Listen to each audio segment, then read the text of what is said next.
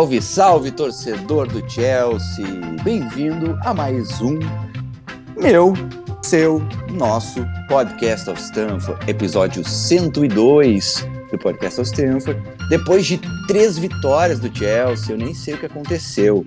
Provavelmente porque a gente estava tão triste, tão triste, que eles pensaram: se a coisa continuar assim, vai ter gente aí se internando, vai ter gente é, abandonando o futebol, resolveram vencer.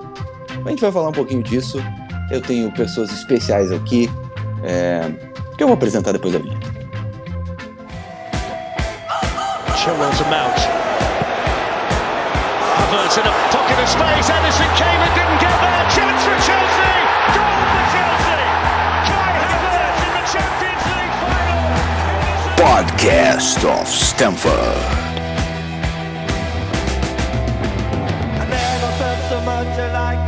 I think I'm a special one. Vamos lá então, né? Antes da gente começar, queria aproveitar nesse dia 19 de outubro, que na verdade eu tinha preparado isso para o dia 18 de outubro, né? Mas como a gente gravou hoje, eu não vou deixar de falar. Ontem fez 15 anos de um gol magistral de Belete. Não sei se vocês vão se lembrar, em 2008, contra o Middlesbrough, o Chelsea passou o carro 5 a 0 e o Belete fez um gol do meio da rua, na gaveta, parecia o David Beckham. Eu nem sei como é que aquilo aconteceu e nem ele sabe, mas vocês procurem na internet, vocês vão ver que até a reação dele é meio estranha. Ele fica tipo, cara, eu fiz esse gol mesmo. Então, para quem quiser, dá uma catada aí, Belete gol contra Middlesbrough 2008, vocês vão ver.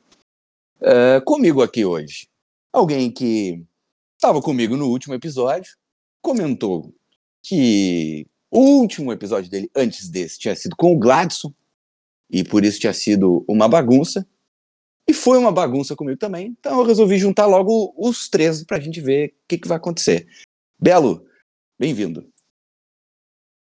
Cara, boa sorte pro nosso ouvinte hoje, né? É, legalizaram a bagunça. É, tá, tá formalizada. Três, três pessoas. Meu slogan, meu slogan Chelsea é bagunça. Três pessoas subversivas aí, né, pra comentar futebol.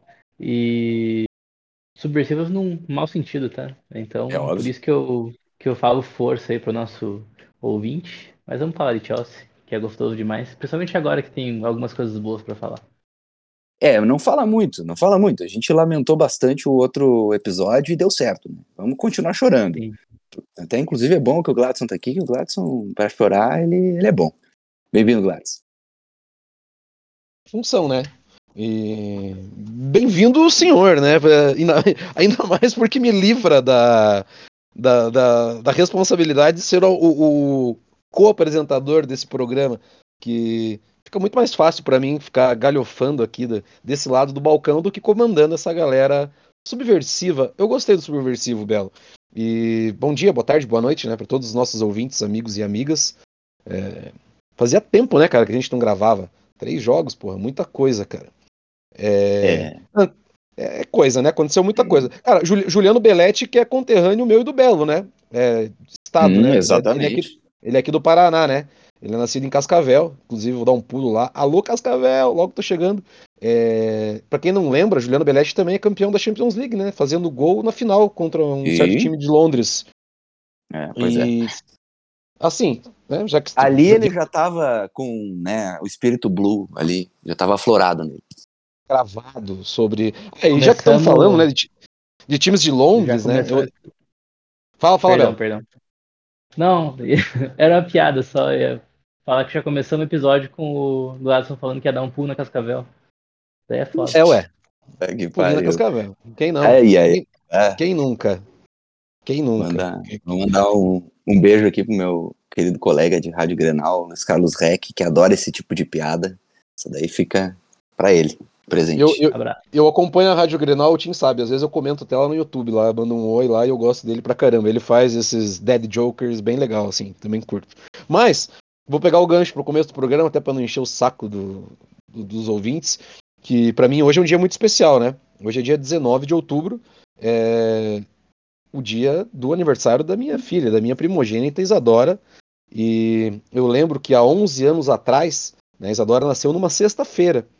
E no sábado, depois do nascimento dela, é, eu lembro perfeitamente, né? Que a gente já foi para casa, tudo. E eu recebi um pessoal em casa para conhecer ela tal. E eu despachei todo mundo embora por volta das duas e pouco da tarde, porque ia ter Tottenham e Chelsea. E a gente fez uma virada sensacional no antigo White Hart Lane, vencemos de 4 a 2 o clássico londrino, né? E vejam vocês, né? Isadora faz aniversário hoje, nosso próximo jogo também é um clássico londrino. Que sejam bom, bons presságios. Pois é, né? E bah, White Hart Lane era muito a nosso quintal. Pena que eles saíram de lá. Se bem que o Tottenham pelo menos continua sem título, isso que interessa. Agora, vencemos três jogos, tá? Foram um jogo ok ali, acho que contra o Brighton a gente estava um pouco mais apavorado, porque a defesa ainda vinha muito desastrada do Chelsea, e o Brighton um time de muito ataque. O Chelsea jogou bem, é, controlou a maior parte das ações, não conseguiu transformar tanto suas jogadas em gol, que é sempre um problema, mas venceu de 1 a 0 com um time até meio misto, assim, né? Jogo de Copa. O Brighton também não estava com os titulares.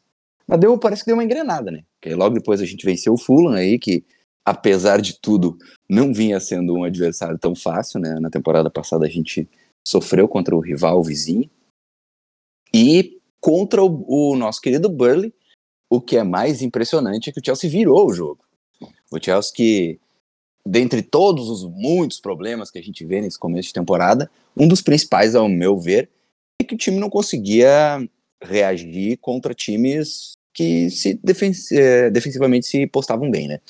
E o Burley já é um time que na verdade está numa mudança, né? Porque na, na Championship passada não era uma equipe de jogar tão defensivamente.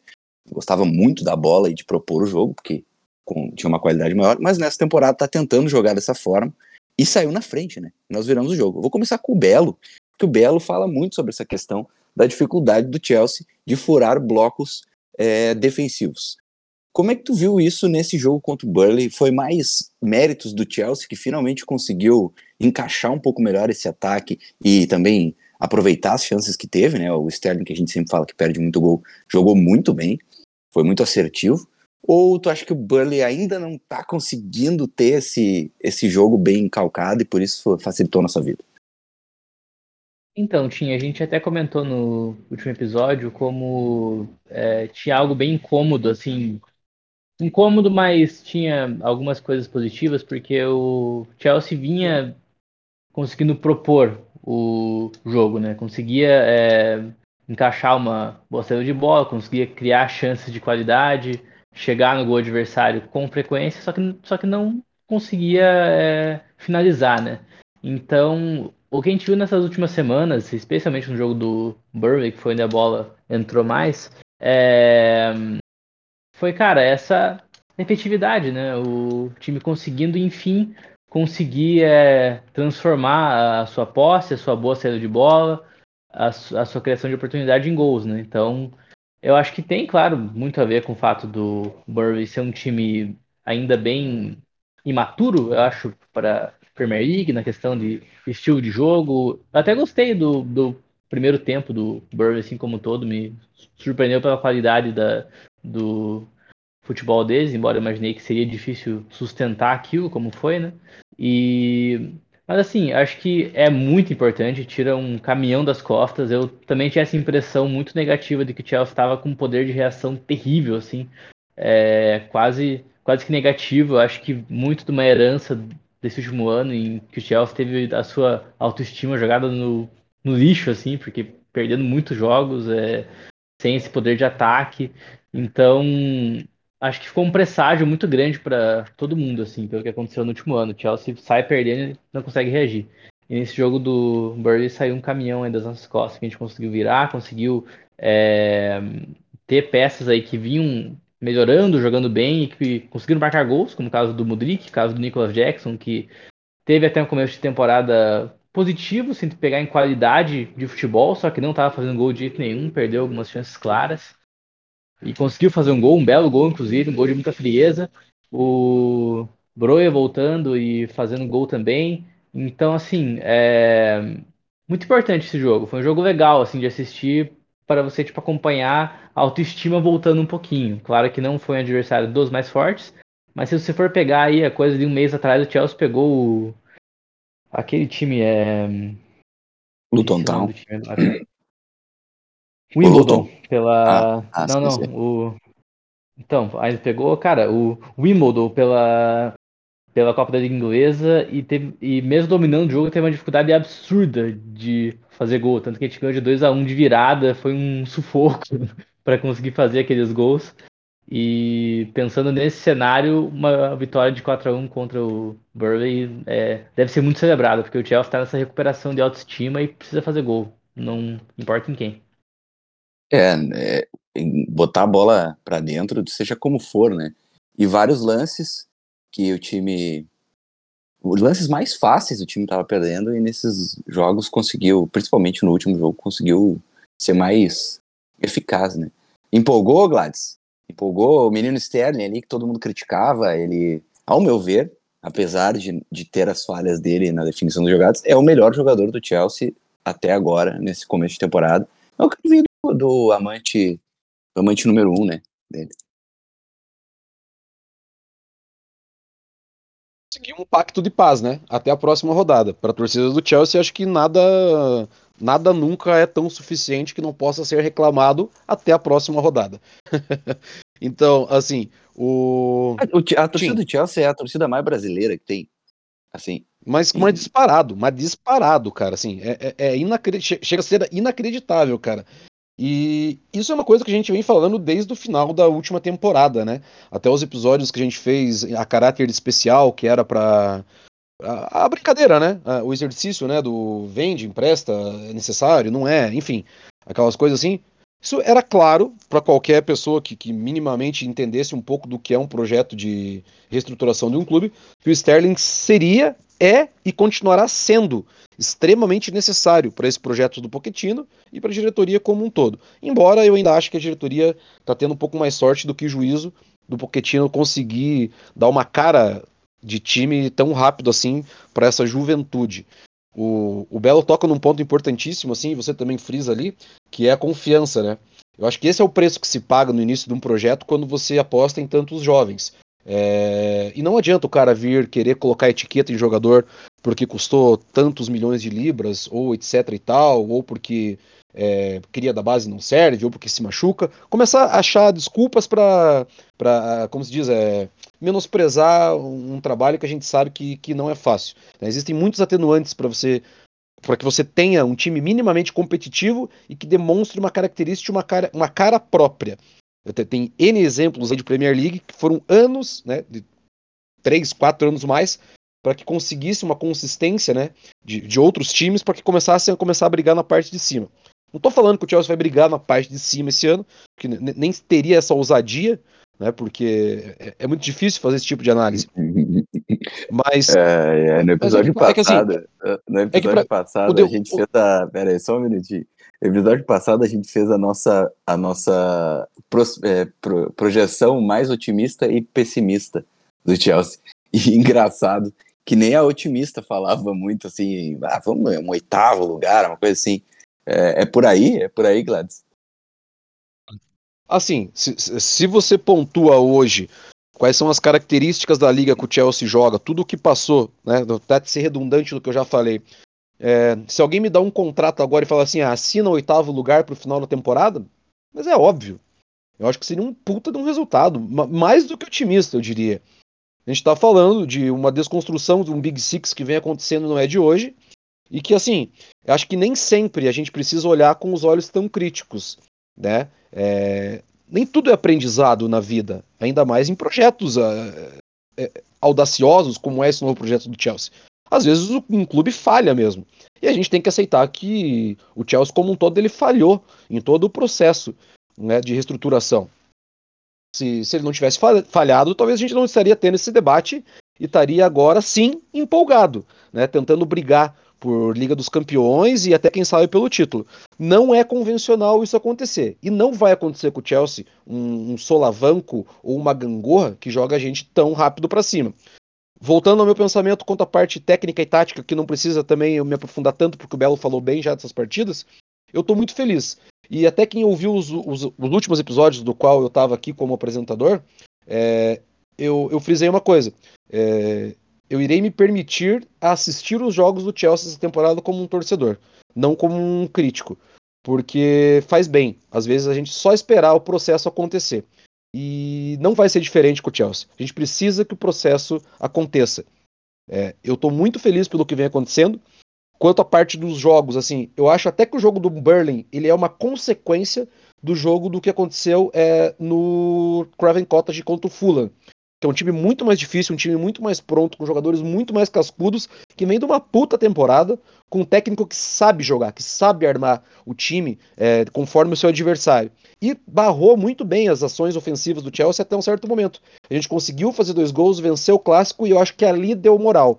Eu acho que ali pode ter sido uma chave, uma mudança que o Pochettino sabe usar isso na cabeça dos jovens, que além do lado técnico também incrusta isso neles. É um clássico, é um momento de mudança.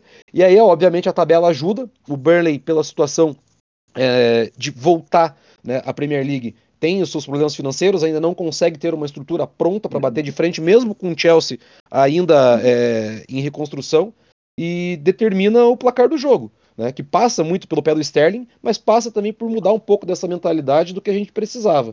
E, e aquilo que a gente brinca, né? Sem sorte, você não chupa nem um picolé de, de limão, cara. E parece que a sorte está voltando um pouquinho para Stamford Bridge. Pois é, a sorte que também foi um dos muitos lamentos que eu e, e Belo tivemos no episódio passado, porque era, era de aquela boa e velha máxima de comprar um circo a não crescer. Pô. O Chelsea, até quando fazia tudo certo, não dava certo. E já é raro, né? O Chelsea fazer as coisas e dentro de campo de uma forma estava sendo raro pelo menos fazer de uma forma é, assertiva, correta. E, e vamos ver, vamos ver se isso é são novos tempos, né? Ou pelo menos um um futebol apreci, apreciável, porque é difícil da gente imaginar que o Chelsea vai vencer, como o Gladys bem exemplificou, vencer todos os jogos. Temos jogos dificílimos aí pela frente, né? E até a, a, se a gente for parar para pensar, a primeira parte, em tese, era mais fácil do que a que vem agora. Mas a minha grande dúvida é: Cole Palmer, para mim, melhor contratação. Né? É, ninguém esperava que fosse render tão bem logo no começo. Acho que ajeitou muitos problemas que a gente tinha, não necessariamente por falta de jogadores, mas pela ausência desses próprios por conta de lesão. A gente não tem um jogador é, de experiência para cobrir aquela parte do campo, né? E a gente tinha, os meninos estavam machucados, estão ainda, o que ainda está fora. É, o Chukwuemeka machucou também, o Palmer faz essa função de 10, faz essa função de, de ponta. Então, a, a, gente não tinha com quem suprir aquilo ali, tava até jogando com o Enzo mais adiantado. E chorávamos muito por conta disso, né, Belo? Tu acha que nessas três partidas que o Palmer, ele realmente encaixou no time, ele entrou, jogou com constância, ele se mostrou a melhor contratação dessa temporada? Ou tu apontaria alguém além dele? Cara, te falar que eu tava empolgado com o Palmer porque eu não conhecia muito do jogador, na verdade era bem superficial assim. É, mas teve o jogo City Arsenal, né, pela Community Shield, né, lá no começo da temporada, em que o Palmer foi titular, né? O Guardiola colocou o Palmer para jogar ali pelo lado direito, bem aberto, jogou bem como um, um, ponta ali naquela partida. E foi um jogo que, pô, fiquei. Caramba, bom jogador, né? Tipo, dá pra ver que o cara tá, tá pronto, assim. Já, tipo, pensei, pensei de cara, ah, o Guardiola potencializa esses caras aí, ele vai ser um. Vai ser uma peça boa pro City esse ano, né? Dava pra ver que ele tava pronto, assim, que ele pegava a bola e tinha confiança. Mesmo em um cenário ali que ele era o garoto no meio de várias estrelas. E aí, cara, duas semanas depois, duas, três, o Chelsea aparece ali com o Palmer, colocando 45 milhões de euros nele. E eu fiquei muito empolgado, porque, cara, é, deu essa impressão quando eu assisti de ser um jogador muito maduro. É, mas, claro, ele teria que vir para um cenário completamente diferente, que ele deixaria de ser o garoto para ser um dos caras importantes, né? E estou muito feliz com esse começo, cara, muito feliz mesmo. Ele, ele é um jogador que tem um. Dá para perceber que ele tem um refino técnico grande, e que ele consegue tanto jogar bem aberto pela direita, como esse cara que vai puxar para o meio fazer o gol, vai criar uma jogada mas ele também é, parece ser um jogador bom o suficiente nesse espaço curto para criar jogadas, para também jogar pelo meio. E eu acho que tá casando bem ele com o Conor Gallagher. Eu não gosto muito do Gallagher, gosto muito pouco dele, na verdade. É, eu não gosto do Gallagher. eu acho ele tecnicamente. eu, eu não gosto ele... muito. Eu gosto pouco. Ah, eu não gosto. Na verdade, eu odeio esse cara. Puta que pariu. Eu acho ele eu acho ele um cara muito bom sem a bola, a forma como ele pressiona sem a bola. Mas futebol é... tu joga com bola, né? Por exemplo, então, calma. eu acho ele muito bom sem a bola, porque ele, de fato, é uma máquina de pressionar, assim. E ele, ele sabe o que tá fazendo. Ele corre certo. E consegue recuperar muita bola. Teve uma estatística que diz que é um dos jogadores que mais recupera a bola no campo ofensivo na Europa. Isso é, isso é muito positivo, só que isso tem que ser compensado, né? de alguma forma pelo fato de ele não ser criativo com a bola. E ter o Palmer perto dele é muito interessante, porque o Palmer, ele, pelo menos nesses jogos, eu tenho a impressão que ele está sendo um falso ponta pela direita. Ele, uhum. ele abre muito é, pela direita para receber a posse às vezes, mas ele também tem essa malícia para buscar o espaço pelo meio. E aí o Gallagher abre muitas vezes para criar esse espaço. Então eu estou gostando como eles estão se encontrando em campo. Está sendo uma leitura interessante e muito rápida, assim, porque são dois jogadores jovens que acabaram de se conhecer ali é, dentro de campo, né? Então, pô, muito positivo, muito legal. Até tô me acostumando um pouco com a ideia do Gallagher ser titular, né? Porque, pô, o cara é capitão agora, né? Ele vai jogar. Então, tô gostando desse, desse casamento aí. Acho que tá dando certo. E pelo outro lado, né, o Sterling dando mais amplitude, né? Jogando bem mais aberto. E gerando bastante espaço ali também pro Enzo, enfim, e até pro centroavante. Então, cara, esse começo do Palmer é o que tá me. que tá me deixando empolgado, não só pela qualidade técnica dele, mas também pela forma como ele encaixou taticamente nesse primeiro momento. É, a gente. Se, a gente o, o, vai, vai o, lá, Palmer, o Palmer não. O Palmer não saiu do City porque ele foi descartado pelo Guardiola ou qualquer outra coisa que vocês possam pensar. Porque às vezes surge na cabeça do, do amigo e da amiga, né? Pá, mas se ele é tão bom assim, por que, que ele foi vendido razoavelmente barato, né? Não entendam mal. Pô, é que é o, o, o, É, mas assim, o, o Palmer, ele. Não confundo, assim, ele não era o, o, o reserva do Marres ou o Ponta. Ainda mais agora que a gente está vendo ele com mais tempo de jogo, né? Tendo mais minutos dentro de campo com a bola no pé. Cara, ele, ele é muito ritmista. Ele é muito cara que, que ele dá o tempo da bola, que ele vai buscar, que ele trabalha e que ele faz o jogo acontecer no, no tempo dele, né? É, é o, aqui para nós, da, da, Sudaca, né? É o, é o vulgo 10, né? O antigo 10, que todo mundo tem uma tara em, em, em falar. Só que, obviamente, adaptado. E poucos times têm esse cara. Né? E um desses poucos times que tem esse tipo de cara é o próprio Manchester City, né? que não tem só um. Tem tanto o Bernardo, que faz isso, tem, né? e tem um outro ali que joga mais ou menos também, que é o Kevin De Bruyne. Então é óbvio que o tempo de jogo que ele teria no City seria menor do que é, ele. Tem, né? tem Phil Foden se... também. Né? É, só tem o Foden também, ele voando, que tá na frente dele. Enfim, então, assim, o que, o que me parece, né, e talvez seja isso até mais próximo de ser a realidade, é que numa ação conjunta ali, com propriamente staff do City, com o gerenciamento de carreira dele, é, ele pediu para ser negociado e ele entendeu que jogar no Chelsea nesse momento seria interessante. Por quê? Porque a gente não tinha esse cara né, há, há, há muito tempo, assim, eu não consigo lembrar, talvez o Ramata foi o último que, que, fazia esse tipo de função para nós ali, é, e dentro de um novo projeto onde o Pochettino pode trabalhar ele né? é, e buscar o... essa bola lá atrás Havertz. várias vezes. Pra... É, pedindo. É... O Havertz no Leverkusen ele tinha muito esse estilo, cara. Tanto que ele tem, tipo, é, cara, é, é meio bizarro, assim. Até os 20 anos ele tem, tipo, um número de participação de gol e assistência similar a Messi, similar a, enfim, Cristiano Ronaldo, grandes jogadores, assim.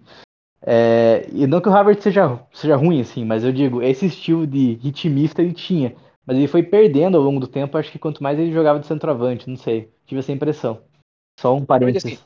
Não, mas é perfeito, cara, porque é o cara que põe a bola no pé e fica com ela, né? É o, é o cara que põe a mão no peito do adversário e consegue segurar uma bola ali de fundo com dois marcadores. E ele, e ele tem um gesto técnico, ou um drible, ou um passe diferenciado, né? Ou uma tabela rápida, uma triangulação com alguém que entende. E, e já vai de encontro com o teu comentário, né? O, não só o Gallagher, mas os nossos três meio-campos eles têm muito essa característica de saber jogar com esse tipo de cara.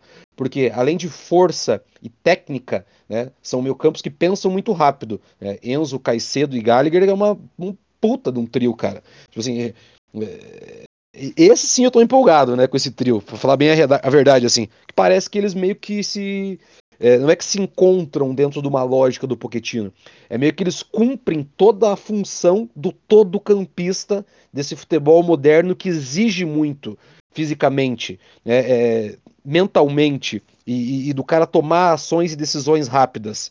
Eu acho que é correto sim a gente falar que o Gallagher ele é um leão, um cara que lê espaços, que faz pressão, que não cansa, é, que o Enzo tem o toque mais refinado, que é o cara que acha buraco, que aproxima mais do, do, do atacante, que o Caicedo é, desarma, que, que, enfim.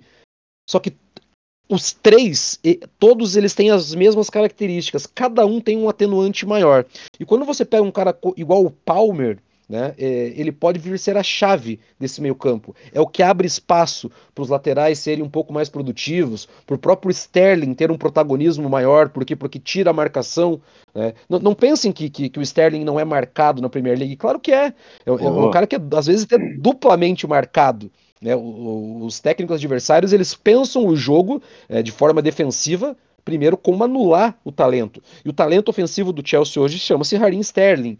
Então, esse tipo de jogo, ele dá essa possibilidade de um cara como Palmer dar o tempo da bola. É, a gente tem vi visto muito passe-chave do Palmer, não só na, na hora de dar assistência para o gol, ou na, na, primeira bola, né, que é muito falado, mas o que me impressiona muito é buscar o jogo, lá, lá naquele do que o Tati Case fala, né, o primeiro terço. Né, não é exigir tanto dos teus zagueiros para tocarem tanto na bola, mas soltar essa bola para alguém que sabe mais o que fazer com ela e, e, que não tem tanto medo de sofrer uma pressão. E que quando sofre a pressão, muitas vezes é pensado também, né, para abrir outros buracos. Então, o, é, é, é, óbvio que cravar assim, ah, o Palmer vai dar certo. Pô, não sabemos, né, velho? Tipo, bola de cristal é uma coisa que pitoniza não, não é muito nosso aqui mas que o, o futuro é muito promissor para ele, ainda mais com essa rodagem de seleção inglesa, que ao que consta logo também já vai sair da sub-21 e vai para de cima do Southgate, tem tudo para ser um baita cara nos próximos anos. É, e, e dentro dessa, desse trabalho de meio campo em que o time consegue se distribuir melhor e trabalhar melhor a bola, o Enzo é fundamental também, né? Um cara que fora de série nessa questão de, se livrar de uma pressão, de encontrar um passe que às vezes não é o passe definitivo, mas é um passe que vai abrir o caminho para uma jogada. Eu, eu gosto muito dessa formatação de meio campo também, mas tem Kunku voltando no fim do ano, né?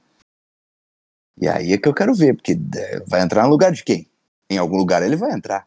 E isso é um fato. Eu, eu, eu vejo o Gallagher hoje como um cara que, dentro do, de um time organizado, que é o que a gente está tá tendo agora, apesar das dificuldades com os resultados, a gente vê uma organização de equipe um Pochettino que não existia com o Lampard, né? E que, com o tempo, o Potter perdeu por não conseguir resultados, né? Acabou perdendo um pouco, acho que os jogadores perdiam um pouco a fé no que o, ele, ele queria fazer é, vai ser vai ser maluco de pensar esse meio campo aí. Temos o Lávia também que vai voltar de lesão. Tem as opções vão começar a serem fartas né a partir de um quer dizer isso se a gente parar de lesionar né? Mas é uma coisa que não, não acostuma acontecer mas vai ser bem complicado. Mas vocês não me responderam. Nenhum dos dois me respondeu qual é a melhor contratação. Porque a gente tem o Nicholas Jackson aí que né, querendo ou não fez uma pré-temporada muito boa agora voltou a ter um pouco mais de confiança, parece que tá. E eu acho um jogador ainda assim muito, muito legal, muito interessante de ver no ataque. É um atacante diferente e, e é raro a gente ter esse tipo de centroavante hoje em dia, né? Ele não é bem um centroavante, mas tem jogado ali. Justamente por isso, acho que, que ele agrega muitas coisas. Tem a volta do Broia, né? Que é um problema para ele, mas eu não sei, eu não sei dizer se eu. Eu, eu fico entre esses dois, Palmer e Jackson até agora. Mas também tem o Malogusto, e a gente sempre fala, ah, meu Deus, o que a gente vai fazer? Toda vez que o Rhys James lesionava era um caos. E o Gusto deu conta do recado também, né? E aí? Começar pelo Belo. Assim, é... pra, mim, pra, mim, a melhor contratação é a do Sanches, porque um time que ficou dois anos sem goleiro, pelo menos agora tem um. É ah, bom ou não é outro assunto. Pesado, hein? Pesado. É, cara, é muito difícil é, opinar pela melhor contratação quando o time fez 65, né? Mas, Uhum. assim, pesando, pesando Tem fatores, cara que nem né? estreou ainda, Tipo, né? O Lavia é. nem jogou. pesando é, fatores assim, tipo, equilibrando, né, rendimento com dinheiro e com possibilidade de futuro, eu acho que o Palmer tem chance sólida de ser o melhor assim, junto com o Malo Gusto assim, que foi que não foi tão barato, né, por ser um jogador com pouca, enfim, com pouca rodagem, né, com pouca que foi pouco testado profissionalmente para valer o que ele valeu, mas pro padrão do Chelsea foi barato, porque o Chelsea paga muito, né? Então acho que são dois nomes bem interessantes assim, nesse sentido, acho que pode ser caras pro futuro mesmo assim, coisa de 5, 6 anos. E ou mais, né? Mais até, né? Se der certo é 10 anos, porque eles são muito novos. Mas assim, o que foi muito caro, é, mas que eu acho que também tem uma chance enorme de ser o, o endgame aí da posição é o Caicedo, né? E o Caicedo teve um, teve um começo aí de, de três jogos não tão bons, assim, acho que ele tava um pouco nervoso, ainda sentindo talvez o fato de ser um jogador de 100 milhões de euros, mas E toda a questão já tá dele, melhorando muito. vídeo dele, né? Que acho que pesa um pouco É. pro cara. Pô, o cara era um molequinho ali, ele- 16 anos, queria jogar no Chelsea e tal. Eu acho que ele já está melhorando e, apesar de ter sido muito caro, acho que a gente tem uma chance boa aí de esquecer isso daqui um ano, um ano e pouquinho. Assim como a gente já tá esquecendo com o Enzo, né? Porque quando o Enzo chegou também foi, nossa, 115 milhões de euros, que absurdo, o Chelsea tá acabando com o futebol. Agora ninguém mais fala isso e o Enzo tá lá jogando muito, né? Acho que o Caicedo tem a chance de acontecer a mesma coisa. Acho que é o que tem mais chance de dar certo entre todos que chegaram. Dar certo de verdade, assim, de ser o nome da posição, sabe? Então, é, eu ainda não respondi, né? Porque eu dei três respostas. mas, eu, eu vou ficar com Caicedo, então. Mesmo que tenha sido muito caro, eu vou ficar com Caicedo como a melhor. Olha aí. Eu Sim, né, Belo? já. O, o, o Caicedo, o Caicedo, ele possivelmente vai ser o melhor da posição. O Enzo já é. E o Gallagher é, o, no momento, o melhor do time. E outra coisa, né? Você falou de contratações que não estrearam ainda. O camaradinha Kendry Paes, colega de Caicedo na seleção equatoriana, olha, É, Promete, o guri é bola, Vou hein? te- vou te tem falar, muita hein? bola. Tem muita bola. 16 anos de Incuncu- titular. Então, né? Se o Incuncu não conseguir parar de se lesionar, a gente tá resolvido aí. Ano que vem a gente acaba É, com esse. então, cara, a questão dele com o Cu é complicada porque, tipo, eu, eu acho sim que ele é o cara mais preparado ofensivamente de todo o elenco hoje, porque ele vem de coisa de três temporadas lá no Leipzig jogando muita bola e acumulando gol e assistência, sendo, tendo os. estando entre os melhores do mundo, né, em quesito de gol mais assistência. É, nas últimas temporadas ele é um cara muito versátil também ali na parte ofensiva. Só que antes do Chelsea ele já teve algumas lesões chatinhas assim. Não que Uhum. fossem lesões que fossem tipo definir ele, sabe? Como é o caso de, sei lá, o Reece James, que já se machuca muito há muito tempo. O Nkunku teve algumas lesões complicadinhas, assim, nada que fosse tão sério, mas como ele tá no Chelsea, o nosso receio É. aumenta, né? Porque no Chelsea nada dá certo, fisicamente falando. Então, por isso que eu não coloco ele nessa primeira prateleira de reforço nesse momento. Acho que a gente vai ter que esperar alguns meses aí pra bater o martelo sobre esse jogador. Como eu acho que o próprio Gladys falou no nosso grupo, então vai ter um momento que nós vamos ter que fazer uma CPI para entender o que, que acontece com o departamento médico desse clube. Que é um negócio totalmente fora de fora de eixo, assim, não faz nenhum sentido um clube de ponta, como é o Chelsea, há tantos anos, tantos problemas físicos, tantas lesões é, reincidentes, o cara se lesionando no meio de outra lesão, um negócio totalmente abstrato, assim. O Mas Lábia, eu- né, cara? Olha, olha a situação cara- do Lábia. Acabou de Né? chegar, não tinha nenhuma lesão séria na carreira e não pisou em campo ainda pelo Chelsea. É. Acho que nem pra treinar. Mas eu, eu acredito que o Lavia, ele chegou, a, le- a lesão dele foi na pré-temporada antes dele chegar.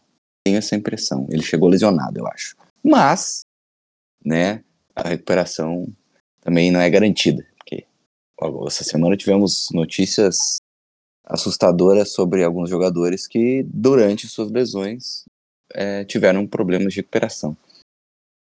Enfim, é, e Rhys James, né? Foi o que foi falado.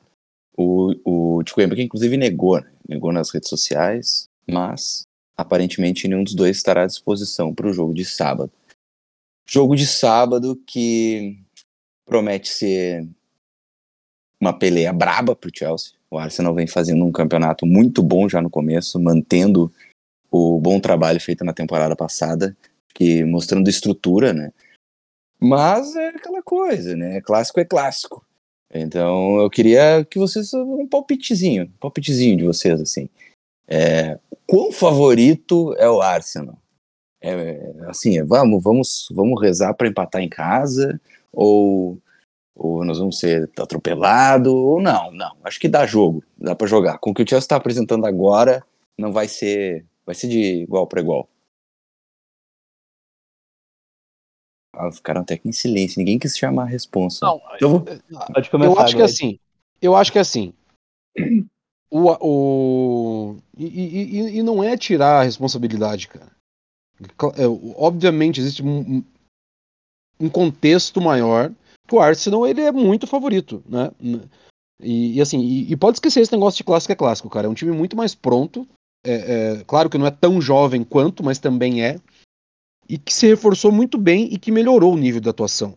Eu acho que a, é, o nosso ponto de discussão ele pode partir disso, né? O quanto o Arsenal ele, ele é favorito contra todos os times da Premier League hoje. Acho que não só contra o Chelsea. Acho que entender, entender por essa ótica facilita a nossa análise do quão bom pode ser um resultado. Né? Se você fala. É aquela coisa, né? Se você fala assim, pô, perdemos de 3 a 2 um jogo em que a gente jogou de igual para igual com os caras. Tá, né? Dentro do, do, atual momento do Chelsea, isso é super válido. É, um empate jogando mal, né? Sei lá, tipo, simplesmente pelo resultado, ele é válido pro atual momento do nosso time? Juro que eu não sei dizer, cara. Eu acho que. Talvez eu, eu, eu escolhesse perder jogando bem, né? Porque o Arsenal vai tirar ponto de muita gente, muita gente não, de quase todo mundo fora de casa Tirando que não tá no mesmo. Inclusive. É, de quase todo mundo que, que não tá no mesmo nível de atuação. E, e para o nosso desenvolvimento desse time, é, assim, uma derrota muito grande ela não é danosa. Porque existe esse trabalho psicológico dentro de um clube de alto rendimento como é o Chelsea, mesmo, repetindo, estando em desenvolvimento. É, é, para mim é, é, é, muito cínico, talvez, da nossa parte, esperar que esses moleques cheguem lá e, e de alguma forma ganhem, ou passem o carro, ou é, façam frente a um time que vem se desenvolvendo, que vem trabalhando nesse projeto pelo menos há três anos, né? É mais, pro, é mais. É, é, indo pro quarto, né, agora, quarto ano, é. isso.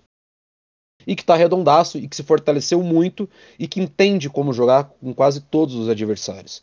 Então, assim, é óbvio que o Arsenal ele é muito favorito, mas eu acho que dá jogo, cara. Eu acho que, assim, dentro de algumas limitações que a gente ainda tem, principalmente no setor defensivo, é... saber armar o time para ter aquela coisa, né, da, da minutagem. Acho que o, o, o, jogo em si ele é muito picado, né? Vários momentos ele troca de mão o poder da partida. E o Arsenal é um time que ele entende muito isso. Ele sabe dar a bola pro, pro adversário e sabe a hora de matar a partida. Acho que saber aproveitar os momentos da partida que a gente pode estar tá melhor e explorar algumas falhas dele pode vir a ser interessante. Eu, confesso para você que assim, assim, se sair jogada bacana e a gente marcar um gol que seja, independente do resultado, contra um time tão forte contra o Arsenal, eu obviamente que não vou estar satisfeito se for uma derrota, mas vou entender e vou ficar feliz pelo desenvolvimento da equipe. O Arsenal que falando desse, dessa vitória contra o City, apesar do incrível resultado, né, foi um jogo chato de ver, né? Meu Deus do céu. Eu, acho, eu nunca imaginei que ia haver um jogo tão chato entre Arsenal e Manchester City. Então, não como ganhar do City, né? É, mostra um pragmatismo muito parecido com o que o Chelsea mostrou na final da Champions, né? E assim, é... a, a, a galera que conseguiu assistir o jogo, assim, vocês não vão ver o mesmo Arsenal que jogou, que ganhou do City contra o Chelsea. Vocês vão ver o time que estava jogando até rodadas atrás, tipo, com muita pressão, é, com linhas muito mais altas, enfim, é, propondo o jogo, né? Eu acho que a única equipe que fa faz o Arsenal é, repensar mesmo atualmente é o City, porque contra o próprio Tottenham, né? Se viu o Arsenal sendo o Arsenal. Cara, teve algo que eu comentei na nossa última, nosso último podcast, que eu achava interessante essa sequência que o Chelsea vai ter como é, azarão, né? Porque a gente vai ter muito jogo que a gente não é favorito. Mas eu acho que isso, isso pode nos trazer coisas boas, assim. Porque, dá um exemplo, aquele jogo do, aquele jogo do Liverpool no começo da temporada, primeiro jogo, em que a gente foi. Claro, o Chelsea teve muita bola naquele jogo, até foi algo que me surpreendeu em um primeiro momento, assim, por ser um começo de trabalho e tal. Mas o Liverpool também teve momentos de muita agressividade no jogo. E o Chelsea, na minha opinião, reagiu muito bem. Foi uma das boas atuações do Chelsea nesse começo de temporada. Teve muito campo para atacar é... e só não conseguiu ganhar o jogo porque não foi muito efetivo.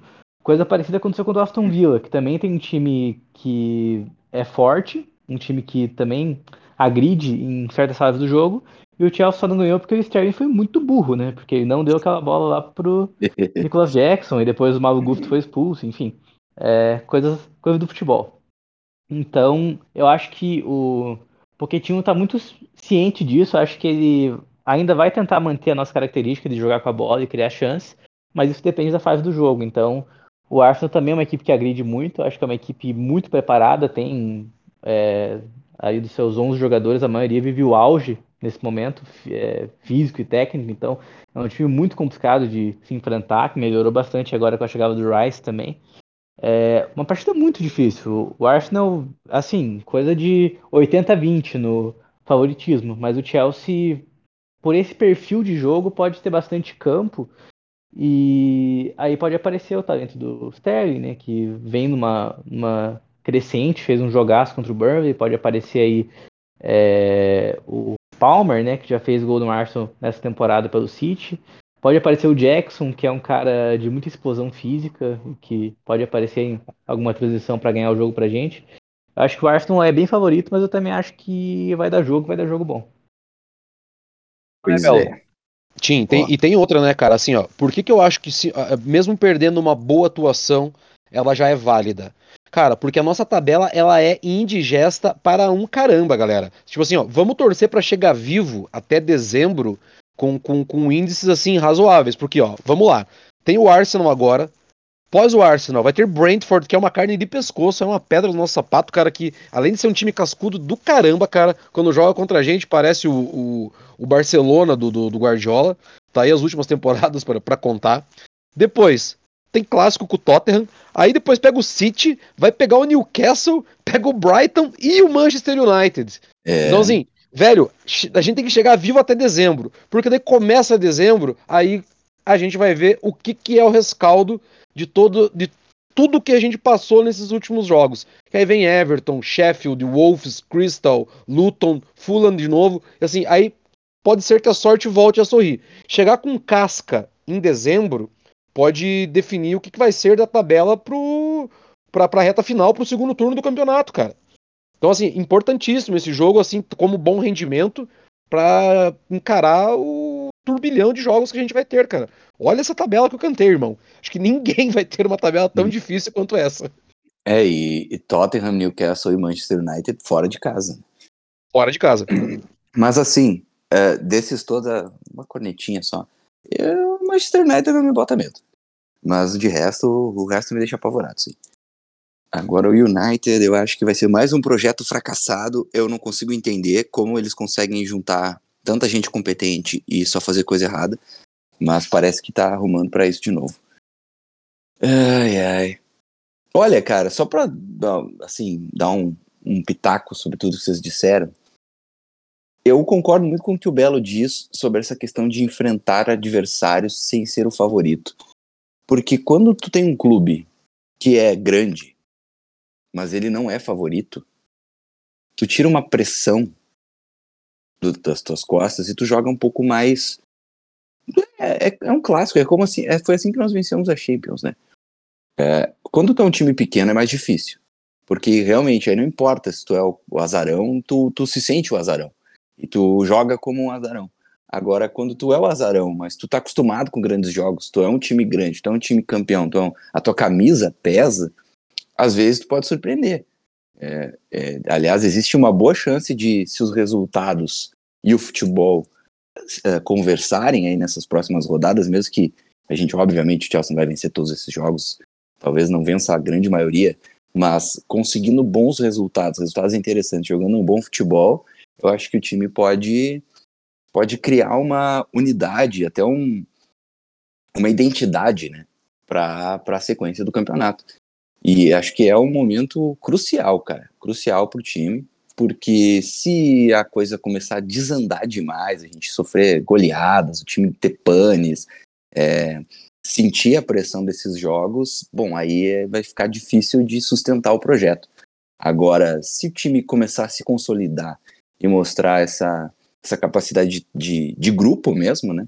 De equipe, se mostrar como uma equipe nos próximos jogos, mesmo que não vença, eu acho que, que dá um, uma base para o Pochettino realmente desenvolver esse trabalho, né? Porque a gente fala, sei lá, faz 20 anos, cara, que eu torço para esse clube e eu já ouvi esse papo de desenvolver um projeto de longo prazo bilhões de vezes. Isso nunca aconteceu, né?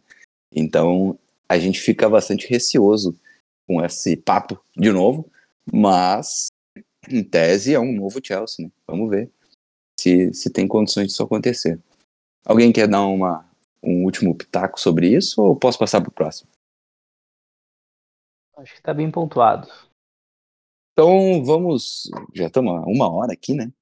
Vamos finalizar esse podcast falando de uma coisa incrível, é, é, é estranha, mas incrível que aconteceu nessa semana, que foi a aposentadoria do nosso Jardim do Éden, né? Do nosso grande Éden Hazard, é, que se aposentou do futebol depois de ter encerrado seu contrato é, com o Real Madrid e não não buscou novos horizontes dentro da bola. Ele mesmo deixou claro que em diversos, diversos outros momentos, né, mas agora na despedida, que ele não nunca se interessou em jogar apenas pelo dinheiro e que e que ele já não não jogaria a partir do momento em que ele não se sentisse feliz dentro de campo, que ele não fosse feliz jogando bola, né? E aí jogou agora um, um amistoso, né? É, onde se via ele animado e contente, correndo para cima e para baixo. Antes da gente falar um pouquinho mais do Hazard, eu queria que vocês me dissessem, começar pelo Belo, se ele acha que foi uma decisão acertada ou o Hazard teria espaço ainda? Acha que foi um ato covarde, talvez, dele de parar de jogar bola? Cara, de forma alguma, achei bem corajoso, inclusive. É... Ele poderia tranquilamente arranjar outro time, acho que especialmente em mercados alternativos, né? É... Arábia Saudita esse... quicando, né, cara? Arábia Saudita, Qatar, enfim, né? Tá contratando muitos jogadores europeus que já estão mais sem mercado e por salários tão bons quanto eles receberiam na Europa, ou até maiores. Então, assim, acho, acho de muita coragem, acho uma forma de preservar o legado, né? É, ele é muito novo, muito, muito novo mesmo. Deve ser uma das aposentadorias mais é, é, precoces dos últimos anos. E, pô, eu fico muito triste, cara, porque gostaria de ter visto ele brilhando no Real Madrid depois que ele saiu do Chelsea, porque ele pegou uma, uma fase absurda do Real Madrid, né? Ele é um jogador campeão europeu hoje, só que a gente não sente isso, né? Porque ele, porque ele muito dificilmente estava em campo, né? É, até teve partidas entrando e tal. Deve ter tido uns 50 jogos pelo Real Madrid em três anos, mas nunca como uma peça importante, né? Então é bem difícil, assim, cara, falar do Hazard nesse momento porque foi uma grande pena, né? Ele teve uma lesão séria num treino da Bélgica e desde então nunca mais conseguiu ser o mesmo. É algo é algo assim complicado pensando tipo no lado do Real Madrid até, né, que pagou cento e tantos milhões de euros por ele, chega a ser bem irônico, né, porque ele tinha tudo para dar certo. E, cara, a passagem dele pelo Chelsea transformou ele no meu jogador favorito, assim. Eu falei isso no Twitter esses dias, para mim é é bem tranquilo até, sabe? Pensar nisso. Muitos jogadores que eu, que eu amo, assim, que passaram pelo Chelsea, que jogaram até no Atlético, que é o time que eu torço aqui no Brasil.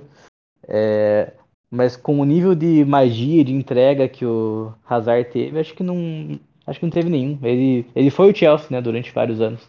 Ele era, a, era o rosto do, do Chelsea, referência técnica, um líder muito, muito carismático e um cara que tinha esse jogo bonito, né? Que a gente é, é, preza tanto. Um cara que tinha uma média de dribles muito maiores do que qualquer outro jogador da Premier League ali por vários anos. E, enfim, tinha esse compromisso, né? Com esse futebol mais alegre e também trouxe pra gente algumas Premier Leagues, trouxe algumas Copas, foi campeão da Liga Europa também. É, Nossa, foi uma grande passagem. Pena que não teve título europeu, né? Pena que foi não um- teve o. Pena que não a teve a Champions. Champions, né? Mas de resto ele fez tudo. O que ele fez na Europa League com o Arsenal é crime, cara. É A crime. despedida, né? Porra. Ah, tá louco. Aquilo ali foi a última valsa de Eden Hazard. É, eh, vou deixar o, o Gladys também falar um pouquinho do Hazard, mas eu queria que depois vocês me dissessem onde vocês enxergam ele na história do clube. Dentro dessas lendas que a gente tem desde o período pré-Abramovich até o, o período que nós tivemos ali com os senadores, né? Se vocês veem ele em que nível e em que, em que equiparados a quem? Mas primeiro, Gladys, por favor, seu, seus minutos de Eden Hazard. Eu, eu vou tentar ser o mais sucinto possível, embora eu saiba que eu não vou conseguir, vocês também sabem que eu não vou conseguir. A gente não tá aqui pra isso. Eu sempre tento jogar o holofote pro outro lado. E eu concordo com muitas coisas que o Belo falou ali, eu vou chegar nelas. Provavelmente a nossa geração, é, a, a minha com 35 anos, que acompanhou mais Chelsea do que a grande maioria dos nossos amigos e amigas ouvintes, que é um pouco mais nova, ela não vai ver é, talvez nenhum jogador jogar tanta bola quanto o Hazard jogou no Chelsea. O Hazard jogou muita bola, galera. É Assim, eu entendo que a memória é uma ilha de edição e nos tempos modernos de hoje, nós somos bombardeados por informações, número de jogadores, quantitativo, quantitativo de jogos, histórias e o caramba a quatro. Mas um fato é que a história do, do Hazard como jogador, ela tá gravada, né? Lá no, no, no âmago da história do Chelsea. Não só do Chelsea, da, da seleção belga também, porque jogou muita bola em Copa do Mundo, diga-se de passagem. Tá aí a seleção canarinho para contar, né? Que pelo menos para mim, foi, eu posso falar de boca cheia. Acabou com a piadinha da boa seleção belga para brasileiro tonto que não sabe assistir futebol, né? Que assiste, que assiste futebol com o estômago e não com, não com os olhos. Ou com o fígado, né? Que é muito pior. É, o Hazard, ele, ele é gigantesco. E assim, para mim não é pena nenhuma é, o que foi a opção dele. Inclusive, o Belo falou a palavra corajoso. Eu, eu, eu, eu me apego nisso daí. A gente, como torcedor, tem que parar de desconstruir um pouco o que é a história de cada um. É, a decisão, ela, ela é, é no momento que, que o indivíduo decide. É, eu, eu, tenho certeza que o Hazard não deixou é, de, de, jogar bola agora, quando ele anunciou a aposentadoria dele. Isso parece claro para quem tem um, um olhar um pouquinho mais, mais atencioso, sabe? Sobre a pessoa e não sobre o atleta. Cara, é, para mim é uma cultura muito errada ter que julgar se a carreira do cara foi boa ou não pelo que ele conquistou para começar, e esse não é o caso do Hazard, ou pelo que ele poderia ter sido mais ou não.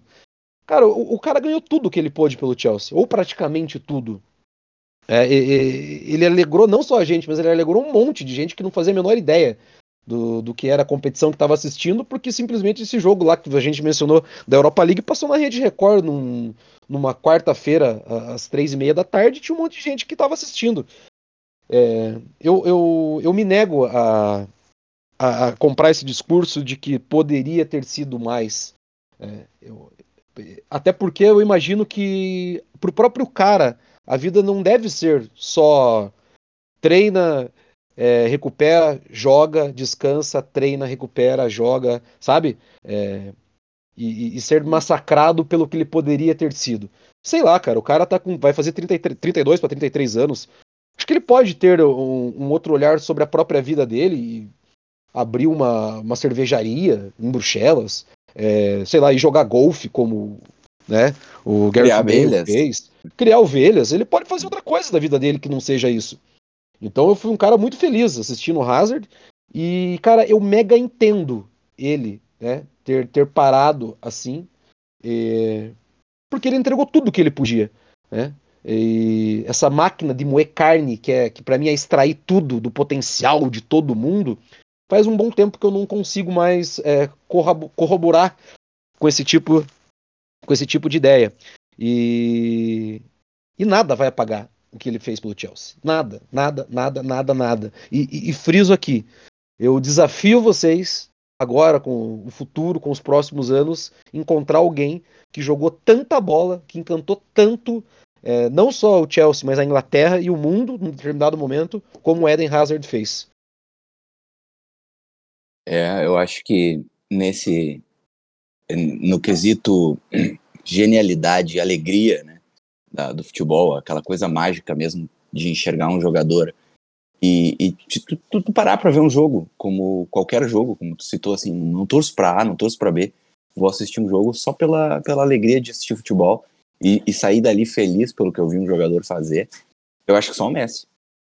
Só o Messi é, me fez me sentir assim. Porque o Hazard do Chelsea, aí a gente tem ouvintes, né, que são até mais jovens, não pegaram nem isso, né, nem, nem esse momento. É, é, o Hazard do Chelsea, ele não jogava bola, né, ele dançava, então. Era um negócio mágico mesmo. O cara, ele entrava e tu sabia que ele ia jogar muito. Não importa. O Chelsea podia perder de 3 a 2 O Hazard jogou muito. O Chelsea ganhava de 5 a 0 O Hazard jogou muito. Porque ele, realmente, o cara tava jogando no quintal de casa. O, essa brincadeira, né, de que o Stamford Bridge era o jardim do Éden.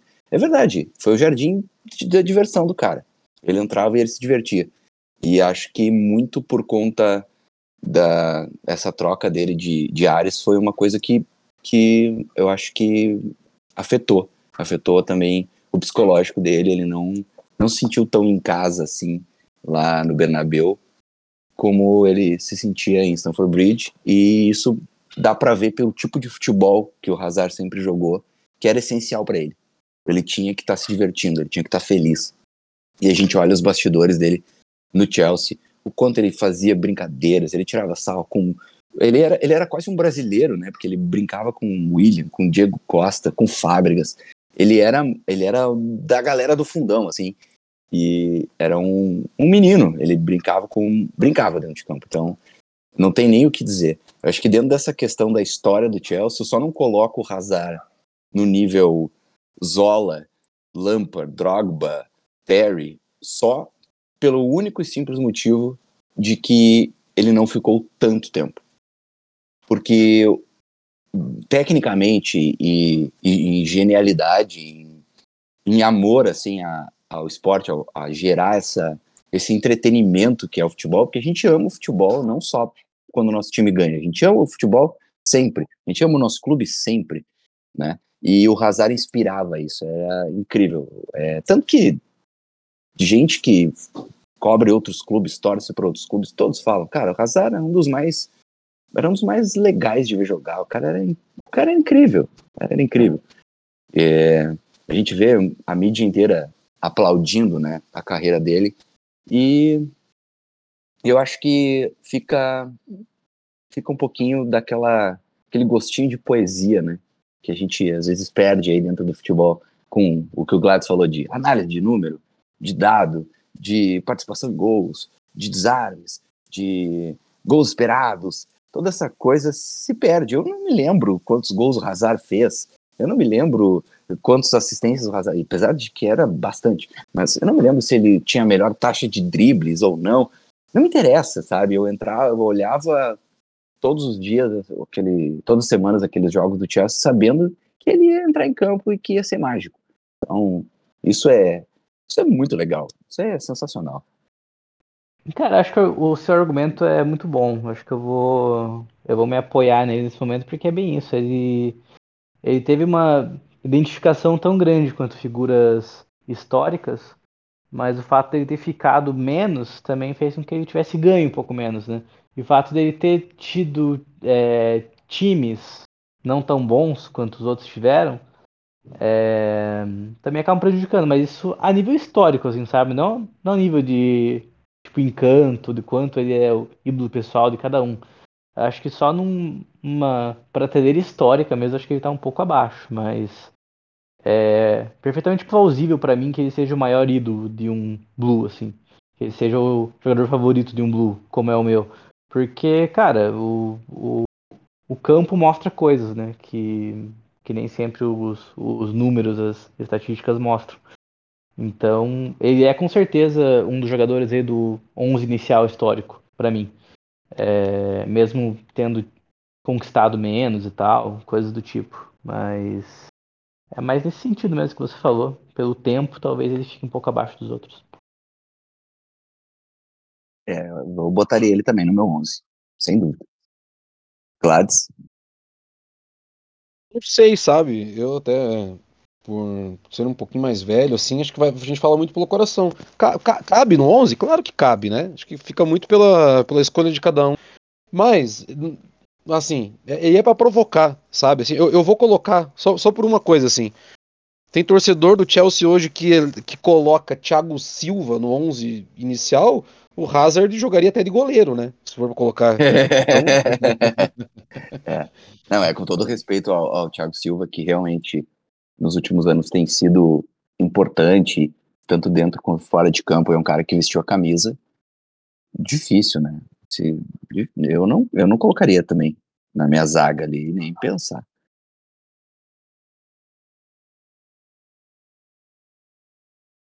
Ah, continua, Gladson, e aí? Era isso, minha participação quanto a raça. Ah, entendi. Me perdoe. Entendi, entendi. tu não, não, não, quer, não quer te, tu não quer te indispor, tu não quer dizer em que, em que patamar da história de, de Chelsea ele tá.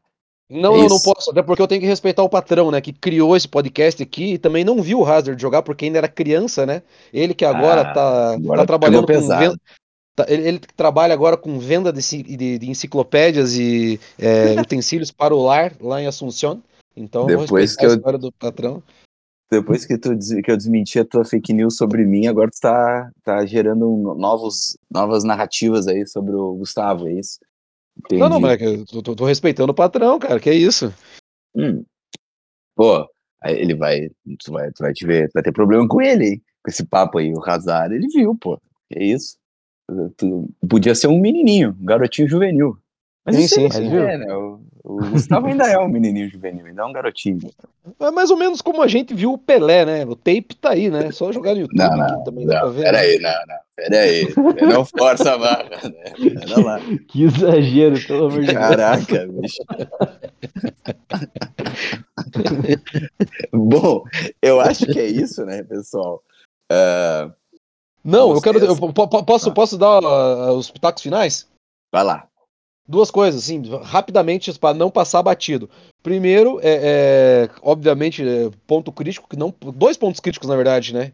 É, quanto a, a, uma questão um pouco mais séria, que é uma nota patética, é, descarada, é, cínica, que o Chelsea lançou com, com o perfil oficial sobre é, o genocídio contra o povo palestino. Eu acredito que, que todo mundo está sabendo o que está acontecendo. Não quero me delongar mais, mas eu sou totalmente contra o que o Chelsea fez e a forma que, que se colocou na nota. Né? Uh, até porque dias atrás estava apresentando um jogador ucraniano abraçado numa bandeira lá em Stamford Bridge. Mas esse assunto para outro momento. E a reforma, né? A reforma ou a reconstrução do Stamford Bridge, que toma novos capítulos. Para quem está tá um pouquinho mais informado vai entender do que eu estou falando. Para quem não está, esse é um projeto antigo, né? Desde a era Abramovich e no começo desse ano a prefeitura aprovou um primeiro projeto, enfim. Porém, existem vários empecilhos. Um deles é quanto à questão de arquitetura né, e urbanismo da cidade de Londres, que não permite que Stamford Bridge suba um metro que seja da altura que já existe, porque existe uma lei orgânica que não é que, que é, preserva pontos de observação da cidade como um todo. Stamford Bridge está numa rota né, de observação da Catedral de St. Paul's é, de outros lugares, outros pontos mais longes. Então, não é permitido. Então, para isso, existia um encarecimento da obra, enfim, necessitaria um novo projeto. Esse projeto foi apresentado. Stanford Bridge teria que descer, né, é, fazer é, um buraco, literalmente, para fazer uma reforma.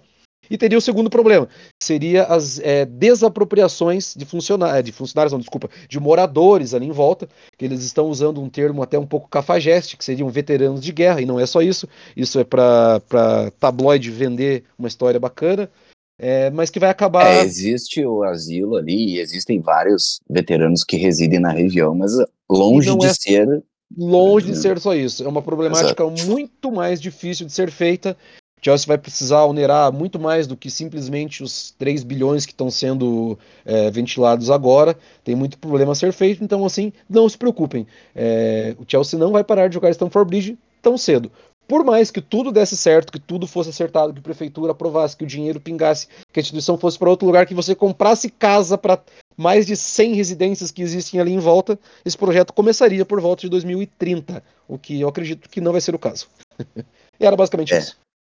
É, e, e, mostra, entra de novo essa questão de, de, de entender qual vai ser a ideia, né? Porque vamos, vai trocar de estádio daí, porque cada vez mais se torna complicado. E a gente já antecipava isso muitas vezes sobre essa questão das áreas urbanas ao redor de Stamford Bridge, que é, praticamente impossibilitam ou transformam o projeto em algo uh, quase como uma odisseia, né?